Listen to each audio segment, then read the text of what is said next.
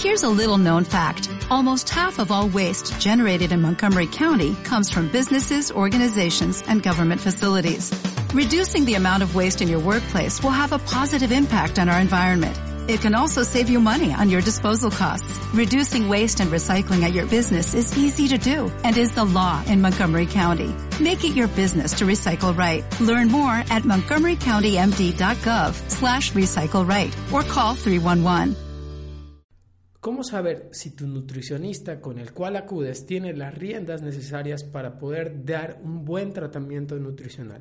Quédate los siguientes minutos para poder escuchar acerca de este tema que a todos nos debe interesar. La salud no es un juego y por lo tanto tenemos que estar con gente preparada. Disfrútalo, espero que sea de tu grado y nos estamos escuchando los siguientes minutos.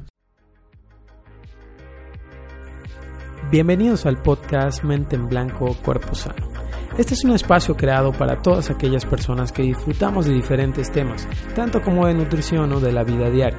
Así que te invito a quedarte y quizás puedas escuchar algo que puedas aplicar en tu vida diaria. Me presento, yo soy el nutriólogo Isaí Dorantes y espero que lo disfrutes y sea de tu agrado. Hola chavos, ¿cómo se encuentran? Espero que muy muy bien. Yo estoy muy muy motivado por este episodio. A mí me gusta hablar mucho de este tema. Eh, el episodio número 4 de Nutrietics, Mente en Blanco, Cuerpo Sano, en el cual estaremos viendo un tema que pues debemos estar todos muy muy conscientes, sobre todo porque viene esta frase a mi mente, la salud no es un juego. Cobra relevancia cuando nosotros nos enfrentamos a un panorama nutricional muy muy amplio, donde estamos enfrentándonos a diferentes formas de ver la nutrición, a diferentes eh, formaciones del nutriólogo, a las cuales pues cada nutriólogo quizás seguirá su línea, pero nosotros tenemos que tener en cuenta ciertas directrices para saber si nuestro nutriólogo pues tiene, está empoderado de cierta manera con las herramientas necesarias para que nosotros podamos tener un beneficio.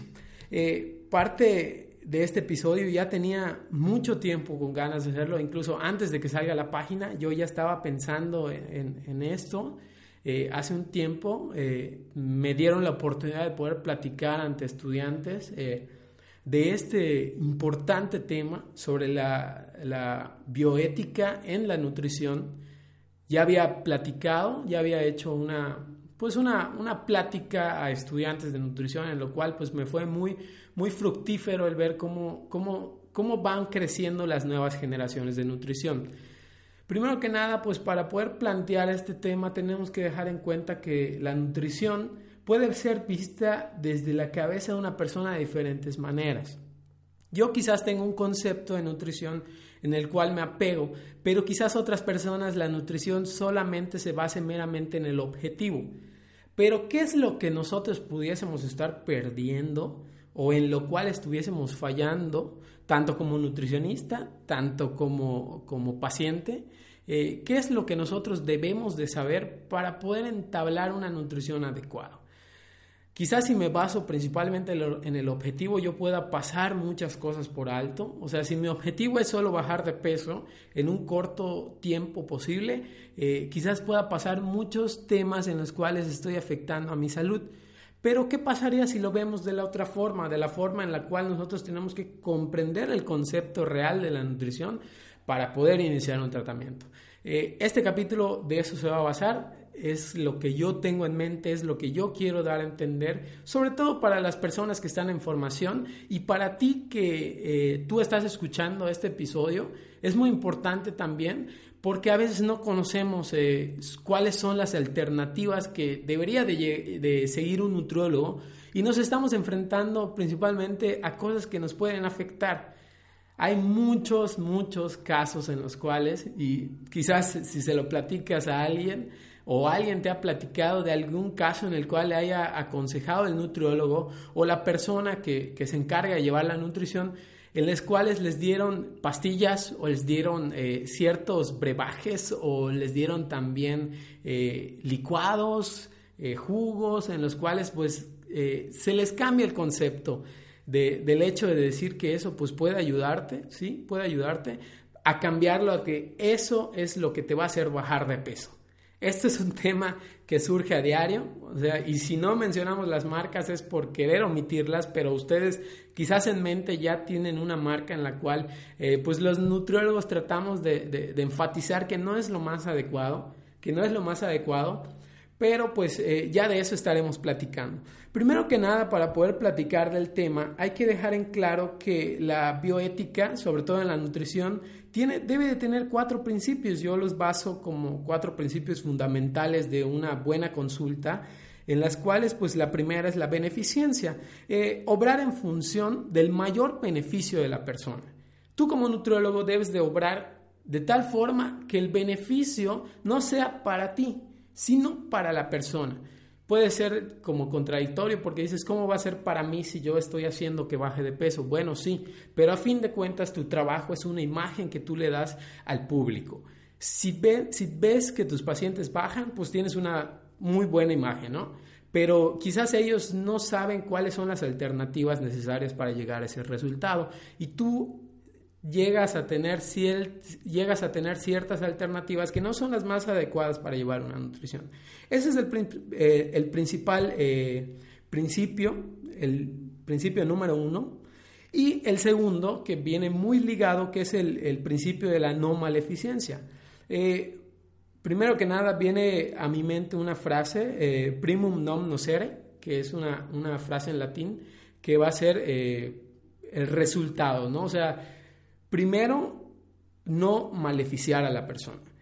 ¿Y cuál es esta principal función de este segundo punto? Es que nosotros como tratamiento, a pesar de ver el objetivo, que quizás sí, yo tengo las alternativas para que tú como paciente bajes de peso, vamos a poner un ejemplo, 7 kilos en 15 días. Quizás me, me fui muy, muy extremista, pero pues se dan los casos donde es así, donde te dicen, es que con esta dieta yo bajé tantos kilos en tanto tiempo. Y todos se van detrás de eso, ¿por qué? Porque a fin de cuentas el humano busca la forma más fácil de llegar a un objetivo y no es lo más adecuado. Y tú como nutriólogo también tienes que establecer, establecer perdón, que no puedes hacer cierto tipo de eh, alternativas porque estarías afectando a la salud de una persona. No maleficencia. Segundo punto. El principio de la autonomía, que es el tercer punto que para mí es muy importante, que es respetar los valores de la, persona, también sus opiniones. Y eso también en consulta es muy aplicable. Muchas veces hemos visto que el nutriólogo nos manda un menú en el cual es, pues, por ejemplo, en mi ciudad. En mi ciudad quizás no venden tal, eh, tal alimento, salmón, vamos a poner el ejemplo. Y el nutriólogo me puso salmón. Y ahí yo ya estoy afectando a la persona porque no le doy autonomía para él decidir. Entonces, esta es una también estrategia que tienes que saber cuando vas a ir al nutriólogo. El nutriólogo se adapta a ti, no tú te tienes que adaptar al nutriólogo. Hay muchas alternativas para que el nutriólogo esté preparado para eso. Entonces, pues técnicamente eh, tienes que saber esto. Tú eres dueño de un servicio, tú estás pagando por un servicio, por ende, tú no te adaptas a la persona, al nutriólogo, tú te adaptas a ti mismo, nada más que eso. Y el principio de la justicia, que es el cuarto eh, eh, principio que yo manejo, que es dar a quien lo que necesita y no exigir más de lo que se puede. Es decir, surgen muchos temas en contradicción también porque quizás nosotros por ver un resultado eh, y, como les había mencionado, el resultado a fin de cuentas es la imagen que nosotros damos como nutriólogos. Si mi paciente no baja, quiere decir, pues la gente va a ver, no, es que ese nutriólogo es malo. O si, la, si las personas bajan de peso muy, muy rápido, van a decir, ese nutriólogo es bueno. Entonces el principio de la justicia viene a, a formar parte de estas exigencias de la persona que necesita. No es lo que yo quiero que se vea, es lo que la persona realmente necesita.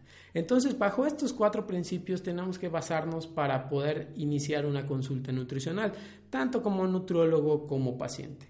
Técnicamente esto es algo que sucede mucho y los puntos eh, muy importantes, ahora vamos a hablar de los puntos que tú tienes que tener a la hora de ir a consulta. Muchas veces eh, cuando llegamos a consulta no tenemos una idea de qué se va a hacer, no tenemos mucha idea de qué va a, cómo se va a mover la consulta, entonces pues viene a ser un poquito hasta cierto grado complicado ir al nutriólogo. Entonces, ¿cuáles son estos puntos que tú tienes que tener para poder tener una consulta adecuada y poder determinar si tu nutriólogo es una persona preparada? Mira, pues el principal tema que se maneja es, es una valoración clínica. Nadie de la, de la nada te va a dar una consulta solo sacando una, una hoja del escritorio y te va a decir esto lo puedes hacer y te va a dar resultados positivos. Primero que nada, el nutriólogo tiene que estar empoderado para poder hacer una valoración clínica. ¿Qué sería una valoración clínica? Pues eh, verificar que los niveles de la persona, en algunos casos puedes solicitar hasta, hasta pruebas de laboratorio para poder saber si el estado de la persona es óptimo y de esa manera sepas qué tratamiento dar. Entonces, primero que nada, el, nutriólogo te debe dar una valoración clínica para tú saber qué es, cómo te encuentras en salud. Otro punto también muy, muy importante que a mí me parece primordial, la comunicación. Para mí la comunicación es muy, muy primordial en una consulta. Muchas veces antes de yo ser nutriólogo, antes de estar de este lado, eh, yo iba al, consultorio del nutriólogo y me resultaba un poquito complicado porque parecía que estaba consultando en una clínica pública eh, resultaba que pues el, el, nutriólogo no se importaba de dónde venía, no tenía tampoco la valoración nutricional que debía de darme. A su vez también queremos un nutriólogo bueno, o eso es lo que yo quiero. Quiero tener un nutriólogo con el cual yo me sienta en confianza de poder platicar ciertos temas. A fin de cuentas, si una persona no se siente bien y va al nutriólogo, es muy complicado que tenga un efecto positivo. ¿Y a qué me refiero con sentirse bien? Ahí creo que entra un tema también importante que es la, la psicología de la persona, cómo está viniendo la persona eh, ¿Por qué llegó al punto de, tener que decir, bueno, hasta aquí llegué, quiero iniciar un nuevo hábito? Entonces nosotros como nutriólogos se nos da las herramientas para poder llevar un acompañamiento adecuado. ¿Qué es lo que más me importa a mí? A mí me importa mucho con mis pacientes llevar un acompañamiento en el cual ellos se sientan, pues, de cierta manera arropados. Arropados a la hora de que yo les mande mensaje, platicar con ellos que me extenúen sus dudas, que puedan platicar hasta ciertos temas de interés que ellos quieren. Igual en consulta, tú como nutriólogo debes de presentarte de una manera eh, pues muy cómoda, de una manera en la cual eh, puedas romper el hielo, platicar ciertos otros temas, cómo te encuentras, cómo estás, que de todos modos no está de más eh, saber que tu paciente pues se encuentra bien, se siente bien y se siente feliz por estar haciendo esa actividad. Si no llegamos a ese punto, pues puede ser afectado, puede verse afectado y pues sería una consulta como las que a mí me tocó vivir, de llegar al consultorio, sentarme y quedarme callado, que me hagan mi valoración eh, antropométrica, que me midan y, y me expliquen temas de nutrición, pero a su vez nunca me preguntaron por qué llegué, no me hicieron sentirme cómodo y a su vez sucede que también yo estuve en, en el sector público, parte de mi pasantía. Estuve en el sector público en el cual, pues esto es un comentario muy, muy, muy, muy propio, en el cual la nutróloga, no voy a decir nombres, la nutróloga pues no entablaba mucha comunicación con los pacientes. A lo cual, pues estamos hablando de que en el sector público pues se manejan enfermedades un poquito más complicadas como crónico-degenerativas, diabetes, hipertensión, todo este tipo de cosas, ¿no? Y pues las consultas deben de ser muy focalizadas a, poder tener una línea de comunicación con el paciente. ¿Qué sucedía? Que el paciente llegaba a consulta, eh, hablaba con la nutróloga y llegaba al punto de mentir. ¿Por qué mentía? Porque no se sentía cómodo. Yo traté en ese tiempo estando ahí de poder llegar a tener una amistad con los pacientes. Con el paso del tiempo los pacientes empecé a ver que ellos eh, pues se soltaban un poquito más, se soltaban un poquito más y las veces que me tocó estar solo, pues me decían, oye Isaí, pues la verdad te voy a ser muy sincero, no pude hacer la, no pude hacer la dieta. Y es ahí donde estamos en el problema que creemos que la nutrición es solo sacar una hoja, darla al paciente y nos vemos en, en un mes para ver cómo van tus niveles. Pues no es así. Entonces trata de que la persona que está en consulta te está confiando su salud, te está confiando su dinero y tienes que hacer tu mejor esfuerzo para que ellos se sientan cómodos, para que ellos estén felices yendo contigo. Otra cosa eh, muy importante como otro punto es el lenguaje adecuado. Y no me refiero a, no insultar en consulta, no para nada, no me refiero a eso.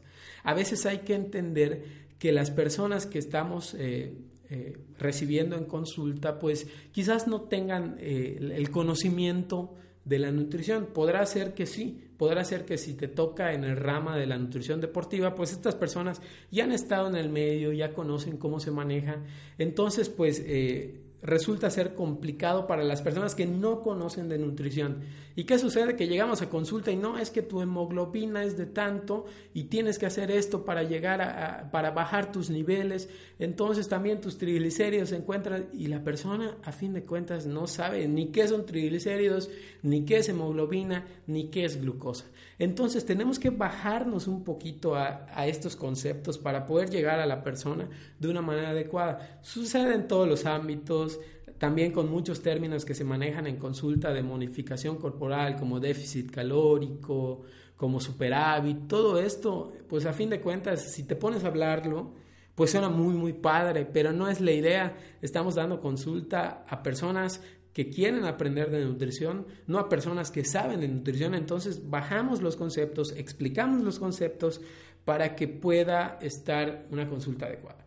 Otro punto eh, muy importante, pues creo que está de más eh, mencionarlo, pero pues lo voy a mencionar, que es una higiene adecuada. Por ejemplo, yo en el caso de, consultas en línea, que no tengo a los pacientes eh, de frente, pero más sin embargo, sí trato de, de, tener una higiene en la cual yo me pueda ver bien a través de una cámara y ellos se sientan como que están en una consulta profesional, que es la idea poner mi bata clínica, eh, bañarme, sentirme bien. Y tanto así que te hace sentir también bien. Se hace una línea de comunicación muy, muy adecuada.